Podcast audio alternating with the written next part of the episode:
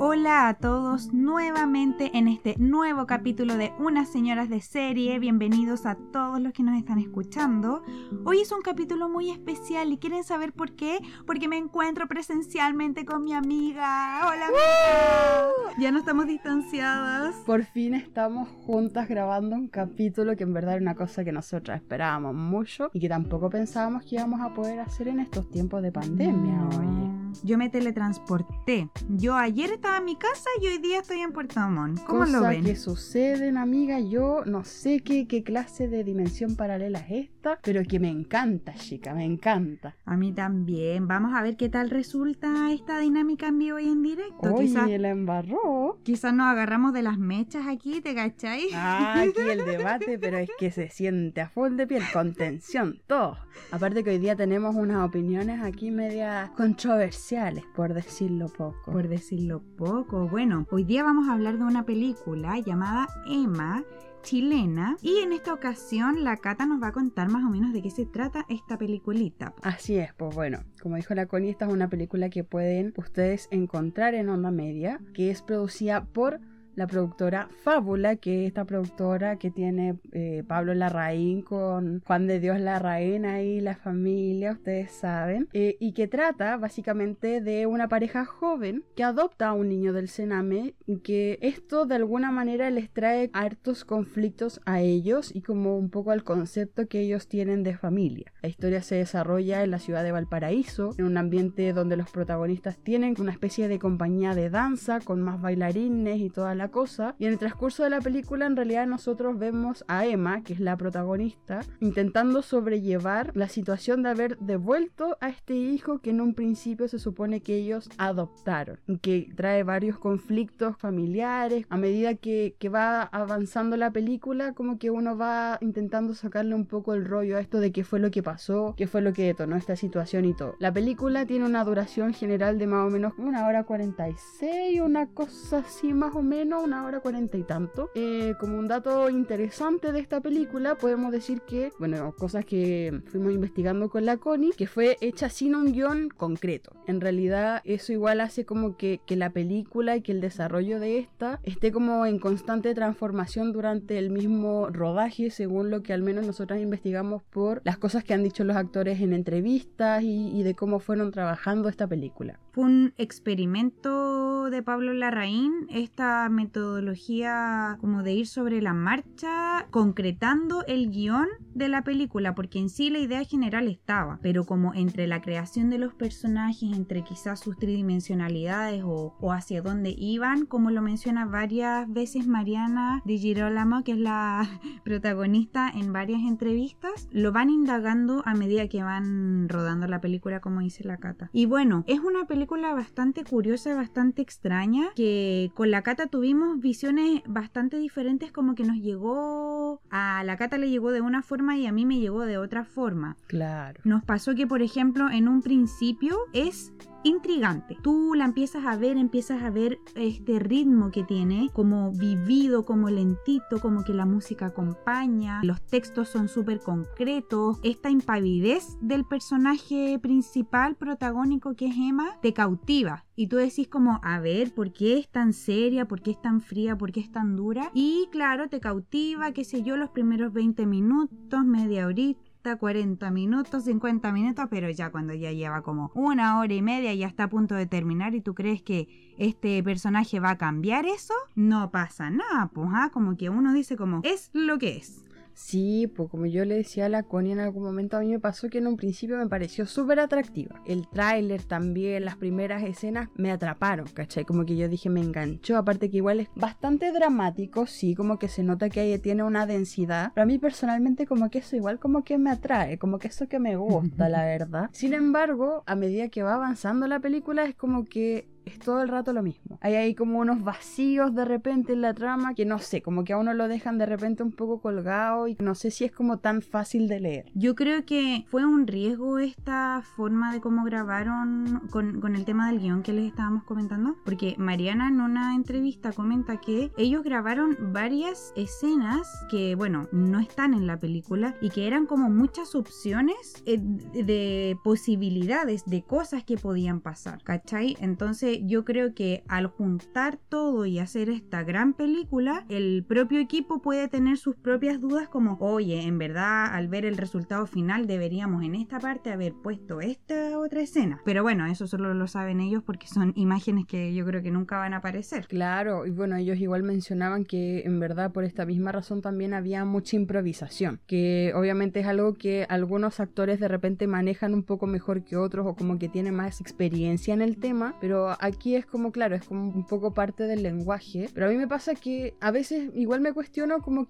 qué tan bueno puede llegar a ser eso, o sea, es una metodología de trabajo mm. finalmente que es válida, pero a mí me pasa que cuando ya veo como el resultado final igual me cuestiono como un poco cómo habría sido esto con un guion, quizás tampoco tan concreto, pero quizás un poquito más elaborado o un poquito más conversado quizás con los mismos integrantes de esta producción. Bueno, la Mariana decía, la Mariana, yo la digo como que fuera mi amiga ella decía que el tema de la improvisación no le salía muy bien, no le resultaba muy bien y no es muy cómodo. Y yo también sabiendo un poco desde lo interno de eso, sí uno requiere más o menos como de un talento para improvisar o de una soltura de cuerpo que muchos no tenemos. No, sí, es verdad, improvisar tampoco es así como que tan fácil para todos. O sea, hay gente que en verdad es mucho más cuadrada, por ejemplo, en términos de actuación o cosas así, que necesita ver un guion, necesita tener indicaciones como concretas acerca de qué hacer y una vez que tienen eso, eso lo hacen espectacular. Y que de repente al momento que le diga ya, pero improvise, ahí quedan congelados y no saben qué hacer. Y pasa, pasa mucho también yo, yo creo en verdad dentro del medio. Como que es más común de lo que uno piensa. Claro, bueno, y, la Mariana dice que también hay, hay un tema que yo creo que por eso ella se lanza y acepta este proyecto, porque ella dice como, weón, es Pablo Larraín. Como que, claro, igual lo enaltece bastante, pero como que ella dice, como es él, yo voy a hacer a como de lugar lo que él quiera que haga. Pero bueno, yo creo que si yo estuviera en su posición, yo también habría aceptado, ¿me entiendes tú? Para vivir la experiencia. Si uno tuviera esos amigos con esa influencia, claro. igual como que le va le va. Pero bueno, cuando me llegue mi día, ay, acá todos los que están escuchando este podcast digan la Connie, la que era, la que antes era así, la que hacía un podcast y después famosa, ahí van a quedar, ¿no? Ella, ¿Eh? amiga, no, pero hay que tenerse fe, pues se sabe. Obvio, Nosotros vamos a hacer grandes cosas. Por algo se parte. Y bueno, otro dato freak que yo le comentaba a la Cata y que no es muy conocido. Bueno, en la película se habla se toca el concepto, el área, el tema de la danza. ¿Qué pasa en esta película? Se muestra una compañía de danza. Y esta compañía de danza es real, existe en la vida real, que se llama José Vidal y compañía, y que eh, muestra varias partes de una obra de teatro que se llama Rito de Primavera, que si en algún momento, gente que me está escuchando, cuando volvamos a la vida real, eh, ven que se va a presentar, normalmente lo muestran en el GAM, vayan a verlo porque es muy, muy, muy esa obra de teatro. Y yo creo que eso fue un plus para Pablo Larraín de tomar a una compañía de danza que ya está establecida y que ya lleva varios años en el medio y que ha sido bastante exitosa para meterla en esta película y yo creo que ahí sí se complementa súper súper bien, como que lo toma muy a favor. Sí, o sea, a mí me pasa que yo creo que dentro de las cosas que yo podría destacar de esta producción, cosas que como que en verdad me gustaron, elementos que yo siento que aportan, está este tema de haber escogido gente de lleno del mundo de la danza y que han trabajado juntos desde antes porque tú eso lo ves. O sea, tú ves las escenas donde ellos están bailando y sientes esa conexión. O sea, es evidente, es evidente que hay un trabajo ahí en equipo súper integral, ¿cachai? Como que en serio se nota toda la dedicación que ha habido detrás y, yo creo que son como las escenas de repente como más bonitas también, mm. ¿cachai? Como cuando aparecen como con estas luces, todos los cuerpos como juntándose, como que es una cosa súper orgánica y tú la ves y en verdad es como que atrayente, es súper atrapante y es como de las primeras cosas que te capturan cuando estás empezando a ver la película. Pero sí, por ejemplo, hay otras cositas que a mí a veces me quedan un poco dando vuelta. Porque claro, está como esta compañía de danza que una parte hace como danza un poco más moderna, que es como al principio. Pero después ellos igual como que mezclan esta danza moderna como con el folclore, ¿cachai? Una cosa así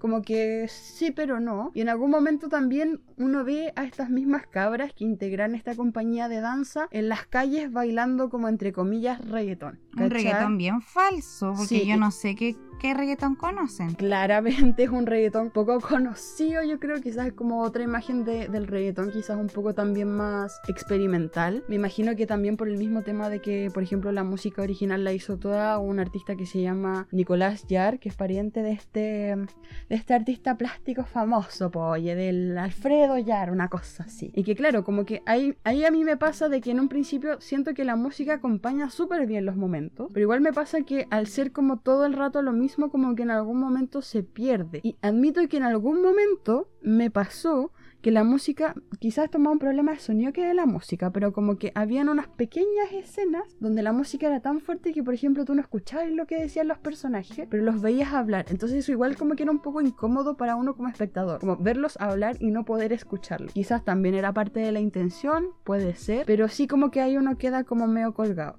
Y bueno, me pasa con este tema como del baile urbano, en la crítica como ya que, que, ha surgido a raíz de, de esta película, se habla mucho como de que existe una crítica reggaetón. Pero a mí eso la verdad es como que no me queda tan claro como cuál es la crítica o cuál es como el concepto que realmente se tiene del reggaetón, porque claro, como decía la Connie en algún momento, es un reggaetón medio extraño, bien extraño. Entonces yo no sé si nos gusta el reggaetón, si nos libera el reggaetón, o si como dice literalmente el personaje de Gastón en algún momento, el reggaetón es algo vacío y esa es la postura que queremos mostrar, o quizás es simplemente el hecho de cuestionarlo. Pero no sé, como que ahí me, me queda como un poco en el aire ese temita como del reggaetón. Como que me faltó más intención, honestamente. ¿Por qué no surge esto también? Porque leyendo o escuchando otras críticas de la película, bueno, y en entrevistas también a Mariana y a Pablo, hablan bastante del reggaetón, pero resulta que nosotras con la Cata al ver la película como que no nos, no nos llega tanto. Entonces podrían haber indagado un poco más en, en ese concepto, más allá de poner un tema con un ritmo de reggaetón bailar reggaetón y decir, sí, vamos a bailar reggaetón en la calle. Yo siento que igual uno puede generar conversación respecto al tema del reggaetón y de cómo en la sociedad. O sea, el reggaetón como que apareció de una forma súper rupturista, igual en el sentido de que la sociedad lo notó. Fue tema cuando estas canciones empezaron a salir, como cuando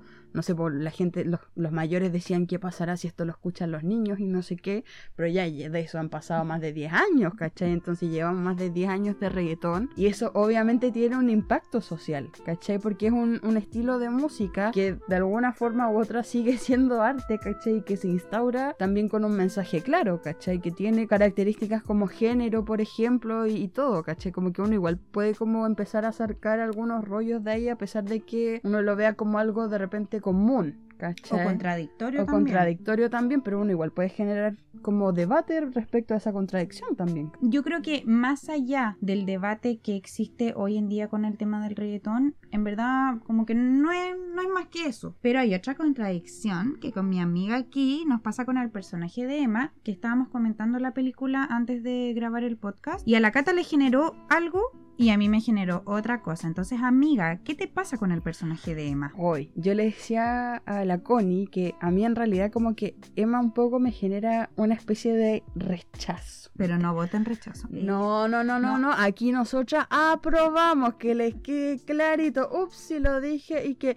Pero amiga, cuando se publique esto ya, ya va a haber pasado el plebiscito, Dios mío. Ya, pero me pasa de que en un principio, como yo les dije, me pareció atractiva en el sentido como de personaje como de este personaje fuerte que aparece en las primeras escenas como preguntando por su hijo y uno dice, ya, pero ¿qué pasó con el hijo? Se lo quitaron. ¿Qué sucedió? Pero siento que a medida que va avanzando como en el resto de la película y en sus acciones, no me quedan claras sus emociones, no me quedan claros sus sentires. Y yo les dije a la Connie en algún momento, me pasa a veces que siento que la dirección en, en cuanto a los actores fue como, usted póngase ahí mirando al horizonte y no haga nada o demuestre con la cara que no está pensando en nada. Y yo digo, ¿cómo pretenden que yo como espectador externo a, todas las pretensiones de esta producción empatice realmente con personajes que a mí no me, no me dicen nada. En un principio sí me pareció atractiva, pero la verdad es que a lo largo de la película ya me empezó como a, latear, como a generar como ese rechazo, como de, de quiero entenderte pero no, no pasa nada. A mí me pasa que yo lo veo desde la visión del trabajo actoral por una cosa como de, oye, yo también podría interpretar un personaje así en algún momento de mi vida. Entonces yo la veo a ella como Mariana de Girolamo más que como personaje Emma y me empiezo a cuestionar cómo se podría actuar de esa manera tan fría y tan calculadora y tan expresando y no expresando al mismo tiempo. Entonces a mí no me distanció, sino que yo la veía y era como, ¿cómo se podría llegar a lograr ese trabajo actoral? Saber su historia, la historia del personaje, pero después al, buscar información por fuera, ni siquiera ella sabía esa información, entonces como que ahí quedó más o menos mi intriga, pues como que ahí murió eso.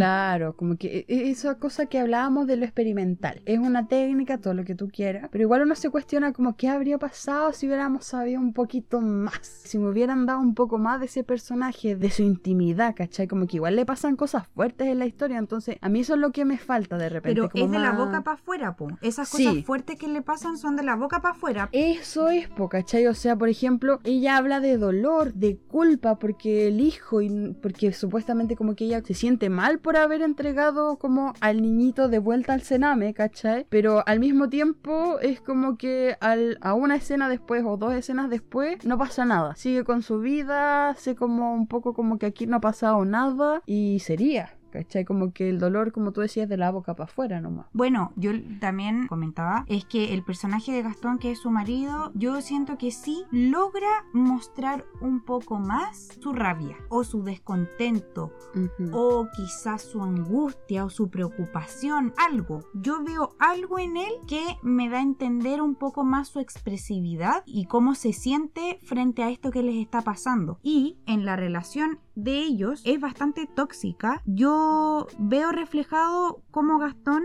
expresa su rabia y como Emma expresa su nada.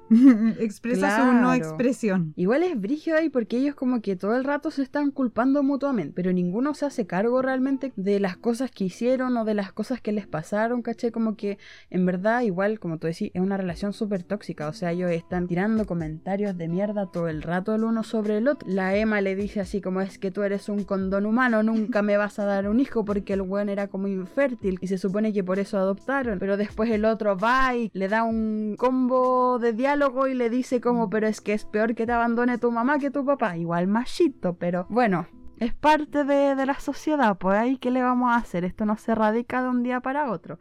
Pero sí, pues es como que un bombardeo de diálogos que a mí me pasó que al principio igual era atractivo, ¿cachai? Como que igual era un poco hasta poético como esta lucha. Se equiparaba la caca que se tiraban mutuamente. Claro, pero también me pasa que después como que ya no lo entendí tan bien. O sea, más que no entenderlo es como que siento que deja de tener sentido, deja de justificarse como esta cosa de, de andarse tratando sí, que solamente queda en toxicidad. Pero también me pasa que, como les decía, igual siento que estos diálogos como que en un principio portaban caleta y eso pasa igual porque esta película está llena, pero llena de simbolismos. O sea, visualmente como que hay hartos conceptos ahí como mezcladitos. Por ejemplo, está este tema del fuego, pero también el fuego como versus el agua. Hay una cosa aquí que tiene que ver con una lucha del caos, pero también con la liberación. Leyendo nuevamente otras críticas, muchos hablaban de que este fuego era como purificador, como que daba libertad. Yo les decía, a mí me pasa un poco al revés, sí. Yo siento que el fuego es más como de esta cosa caótica. En algún momento hablan de este concepto de quemar para sembrar y yo siento que eso un poco me lo reafirma. La llama de generar el caos, de generar lo incontrolable para después como volver a partir. Y en ese sentido me pasa que hay escenas súper lindas o, como mucho más atractivas que tienen que ver ya con el agua. Por ejemplo, escenas donde Emma está bailando de cara al mar, casi como de frente al mar, ¿cachai? Una escena igual súper liberadora y súper contemplativa porque en el fondo es como ella como intentando como liberarse con el cuerpo o también una escena súper bacán donde ella está arriba de un carro de bomberos con la manguera de los bomberos tirando agua a lo loco. Y es como la única escena en donde en realidad tú ves un poco de expresividad en ella. Como de que está liberada, como que se está divirtiendo un poco y es como que pierde esta cara de nada. Entonces esa escena a mí, por ejemplo, como que me pareció bonita, me pareció atractiva. Lo que nos pasó ahí con la cata es que la película se dice a sí misma que el fuego es la forma de rebelión o de liberación para Emma. Pero con la cata nos dimos cuenta que a nosotras nos hizo más sentido cuando muestran el agua como concepto o como simbolismo, que para nosotras es mucho más revelador que el fuego, que es más literal. Claro, aparte que igual como que las escenas de agua eran como las pocas escenas de calma, que igual yo creo que tiene que ver un poco con eso, como un poco más como estabilidad. En cambio, las escenas del fuego era siempre desde la impulsividad, esa cosa así como que te llama a hacer algo, pero que no sabes muy bien qué es. Pasando también a otro tema, ¿qué pasa con este niño del Sename que nosotros les hablamos al principio? Bueno, esta pareja adopta a un niño del Sename y todos bien sabemos que en Chile el Sename es un tema bastante específico que da para mucho que hablar. Entonces aquí nos plantea a este niño que se adopta más que nada como un objeto. O sea, al principio de la película generan una intriga bastante heavy de cómo es este niño que adoptaron porque lo describen en varias eh, situaciones que él hizo, pero solo como descripción. Entonces, ¿qué le pasa a uno como espectador? ¿Dónde está el cabro chico? Porque resulta que hizo varias maldades, varias travesuras, así como meter a un gato en un congelador. Pero mm, te genera la intriga de decir, ya, ¿dónde está el cabro chico? Lo quiero ver, quiero saber cómo es. Y resulta que al final de la película lo muestran, pero muy como que nada, muy que, como que lo pasan por encima, lo muestran físicamente y todo pero él no expresa nada, él, él dice muy poquitas cosas. Me pasó que yo lo, cuando lo vi, yo dije como pudo haber sido este niño como pudo haber sido cualquier otro, o sea, no hay mucha particularidad en eso. En un principio nos muestran a este niño poco menos que como un monstruo. Lo primero que te dicen es que, claro, que él viene de Sename y que además le acaba de quemar la cara a su tía chao, porque estaba jugando con fósforo. Y tú decís, pucha, eso igual es como heavy, pues es una situación grave. Y en un principio es eso lo que es atrayente, ¿cachai? Que igual es una temática fuerte y que uno dice, aquí viene una crítica dura, ¿cachai? Aquí viene como el tema, el gran tema de, de la película. Pero en verdad vas avanzando y te das cuenta de que este niño un poco no existe. Hasta el final, los últimos 10 minutos casi de la película, este niño es poco menos, como dijo la Connie, tratado como un objeto. Es un niño al que podemos desechar, es un al que podemos criticar, al que podemos obviar también de la película. Y por eso yo le hablaba a la Connie de este adultocentrismo, porque hablamos de los niños del Sename, pero desde la perspectiva de los adultos. Pero ¿qué pasa con el sentir de ese niño? ¿Qué sintió ese niño cuando lo abandonaron? Cuando vio a su mamá irse y dejarlo nuevamente a manos del Sename. No entiendo por qué no se trató o por qué no se ahondó más en un tema tan potente como este. Y ahí me entro como a preguntar un poco ¿por qué hablamos desde este privilegio? ¿Por qué hablamos de, de temáticas tan importantes y tan fuertes como lo son como la violencia que sufren los niños del Sename, el abuso al que se ven sometidos, las vidas terribles que muchas veces muchos de ellos enfrentan, ¿cachai? Y es como desde qué perspectiva abordamos esto, desde dónde abordamos ese dolor, desde dónde abordamos esa crítica, porque a mí me pasa que aquí un poco no tiene sentido y hay hartas cosas que me dejan esperando más o preguntándome cosas, porque tampoco es cualquier niño, se supone que es un niño colombiano, pero yo también digo, ¿por qué es un niño colombiano? ¿Por qué simplemente no un niño chileno? O, o simplemente obviar su nacionalidad cuando parece no ser relevante en realidad. ¿Qué sucede? Porque al final lo muestran y es un poco como todos los demás personajes que, que, también le dijeron como bueno usted se sienta, se queda mirando aquí a la Emma que era su mamá y usted no dice nada. Y es como que él acepta todo lo que está pasando, pero ¿qué pasa con la emocionalidad de los niños? Los niños sienten, los niños saben lo que pasa, los niños no son estúpidos.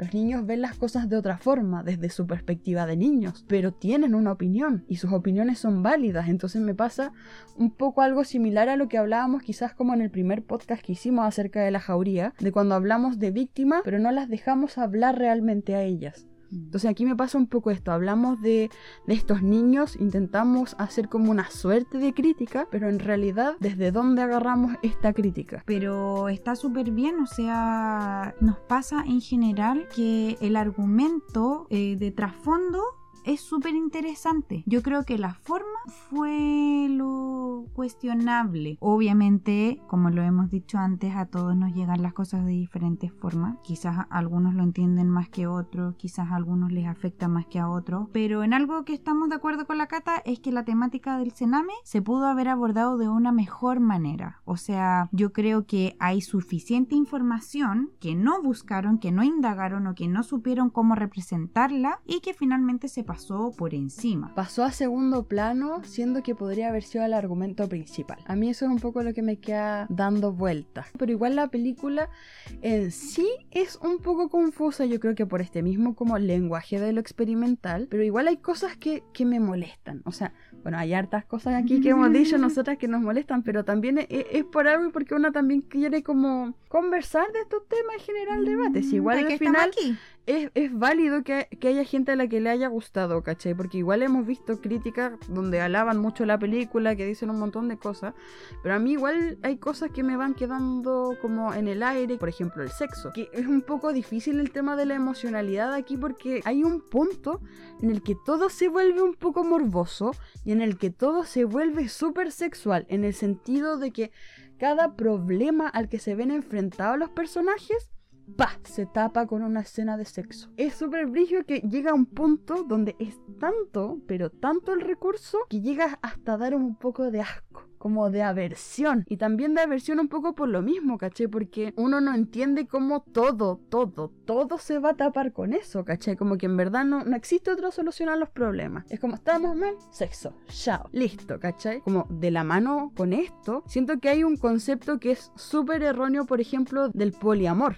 ¿Cachai? Que es un tema que uno podría decir como que se toca en, esta película porque esta gente es como un poco más abierta de mente en el sentido de que las parejas no son exclusivas, que un poco están metidos todos un poco con todos los personajes que se ven, que eso es súper respetable, ¿cachai? O sea, el poliamor tiene su forma de ser, es un tipo de relación que la gente elige llevar, pero por lo mismo, aquí viene mi crítica que tiene que ver con la falta total de responsabilidad sexoafectiva dentro de los personajes, porque dentro del poliamor hay acuerdos y no es una cuestión de, de que ah, es que yo me voy a meter con todos y voy a pasar por encima de las personas con las que estoy. Por el contrario, o sea, el poliamor se trata también de, de respetar acuerdos, ¿cachai? Como que es algo que promueve mucho la gente que practica, digamos, esto dentro de sus relaciones, entonces como pasar a llevar todas estas nociones que se tienen de este concepto que en sí es un poco nuevo para la sociedad occidental, es también como generar de repente conceptos erróneos y argumentos falsos, ¿cachai? De que de repente impresiones equivocadas también acerca de lo que pueden ser estas nuevas formas de relacionarse con el mundo, que son cosas que se están haciendo, ¿cachai? Como que son cosas que vienen con estas mismas generaciones jóvenes que ahora ven las cosas de yo digo generaciones jóvenes como si yo fuera muy vieja, pero todas estas cosas nuevas que vamos incorporando a la sociedad, ¿cachai? Como para hacer que la sociedad se desarrolle y crezca, aquí es como que se los pasan un poquito por la raja. Me gusta ese pensamiento tuyo bastante aseñorado. Esto recalca nuestra esencia porque, mira nosotras, ¿ah? creyendo que tenemos aquí 90 años, francamente.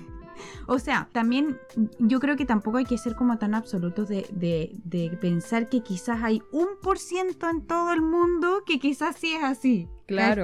Pero yo creo que también pasa en general en esta película que quieren abordar tantos temas, tantas temáticas, que finalmente no terminan profundizando en ninguna. Y me acabo de dar cuenta de eso. y es algo que venimos hablando, parece, las producciones de Pablo la Reina. ¿Será una cosa que tenemos nosotras con él? No sé, esto no es nada personal. ¿ah? Esto ha sido coincidencia, lo juro. lo juro. Y bueno, tenemos también algunos ejemplos de esta relación poliamorosa que hace que en esta gran escena de sexo que pasa en una parte que es como una orgía pero que es un poco onírica porque según lo que recuerdo como que al final tú no cacháis si en verdad es real o no es real porque resulta que después termina con la Ay, yo diría que si era real. Que si era real. ¿Qué pasa con Emma? Emma se va a separar de su marido, conoce a la abogada que la va a guiar en este proceso y se mete con la abogada, ah, francamente. Porque no tiene cómo pagarle. Porque no tiene cómo pagarle y de repente se enamoran a pito de nada. De repente se están dando un beso y uno queda como, ¿what? Claro, Claro. pago en carne aquí. Pago en carne. Luego aparece un bomberito que apaga el incendio de este auto que quema que quema Emma en algún momento. También se mete con el 8. ¿ah? Y Emma eh, tiene un círculo de amigas que son estas danzarinas eh, con las que se muestran varias escenas que también tienen ahí una cosa bastante juvenil, novedosa, Bastante sexual. bastante sexual, que ellas como que cuando se quieren dar besitos, se dan besitos, se abrazan, qué sé yo, hacen sus bailes, qué sé yo. Entonces Emma como que contó, ¿ah? Como que contó. Claro, pero aquí la crítica no es hacia Emma y su vida sexual, sino que la crítica aquí es, es que ella literalmente pasa por encima de todos y no respeta finalmente como los acuerdos que va generando con las personas. O sea, por ejemplo, ella como que en un momento quiere como entablar un- una relación un poco más como real, por ejemplo, con esta abogada, pero de la nada va y, se mete con el bombero y uno queda así como, ya, pero ¿qué pasó entonces aquí con esta abogada? Porque no hay un acuerdo, ¿cachai? Como que no, no hay responsabilidad, esa es la cosa. Y bueno, uno al final de la película entiende el sentido de todo esto, que era un plan medio perverso, medio macabro, porque resulta que esta abogada y el bombero eran pareja, y no solo cualquier pareja, sino la pareja que terminó adoptando a este niño que Emma había abandonado. Y esto resulta ser todo un plan de Emma para tener un hijo que fuera hermano de, de este niñito, de Apolo, y así ella poder estar presente en su vida. No sé, tú qué opinas, amiga, de esto, pero a mí me parece harto retorcido. Yo también quedo como, ¿qué pasó aquí? Esto es un gran spoiler, quiero que lo sepan, porque a veces uno se entera al final. Al Sí. final de la película, uno queda como, ah, espera, el bombero, esposo, hijo, Emma se embaraza del bombero y es como, what, te explota la cabeza. Es una cuestión bien extraña, la verdad. Bien ex- A mí tampoco me molesta a veces cuando las cosas tienen este aire como más perverso, pero me pasa que aquí es como que no, uno no la llega a entender a cabalidad. Pero también hay cosas que uno no necesita Ah, entender. no, pues eso estamos claros, pero, Mm. pero sí me pasa esta cosa que yo te decía, pues amiga. Es cuestionable a veces el tema del dolor, como de la culpabilidad, por ejemplo, de los personajes, y que esta misma cosa como de ser tan inexpresiva más que ser un aporte, a veces me pasa que, que es como que todos los personajes fueran los mismos. O sea, tú ves, por ejemplo, a este grupo de bailarinas y tú como que tampoco las diferencias Mm. entre ellas, más allá, digamos, de los aspectos físicos. El desarrollo de los personajes se vuelve un poco lo mismo. Como que son todas igual de extrovertidas, son todas igual de irreverentes, pero entre sí no tienen más, más diferencia o más relación entre ellas, por ejemplo.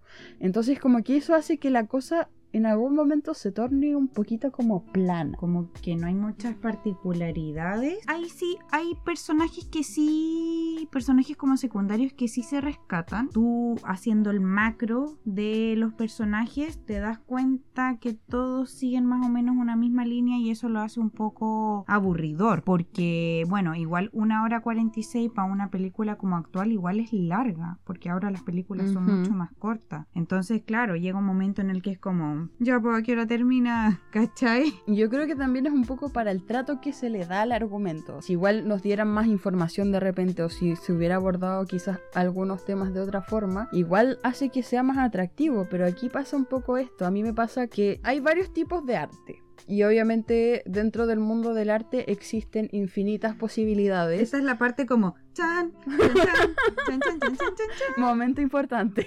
Momento del día de educación artística. No, pero dentro del arte hay infinitas posibilidades. Pero a mí me pasa que siento que esta película es un poco similar a lo que dentro de- del mundo académico se habla de arte para artistas. Es una opción, pero a mí me pasa también que al mismo tiempo el arte que está enfocado a artistas está enfocado a ojos que ya están entrenados a personas que tienen conocimientos académicos, conocimientos teóricos sobre el arte, sobre las imágenes, sobre la música, sobre la danza. Y estas cosas experimentales, no siempre, pero en este caso sí, tienden a caer a veces en, esta cosa de que pasa a ser una especie de contenido de difícil acceso. En el sentido de que si una persona que no tiene formación artística alguna ve esta película, puede que la vea y al final diga, es que no entendí nada. Y genera igual una especie de repudio, como decir, ¿sabéis qué? No voy a volver a ver eh, una cosa así como súper loca.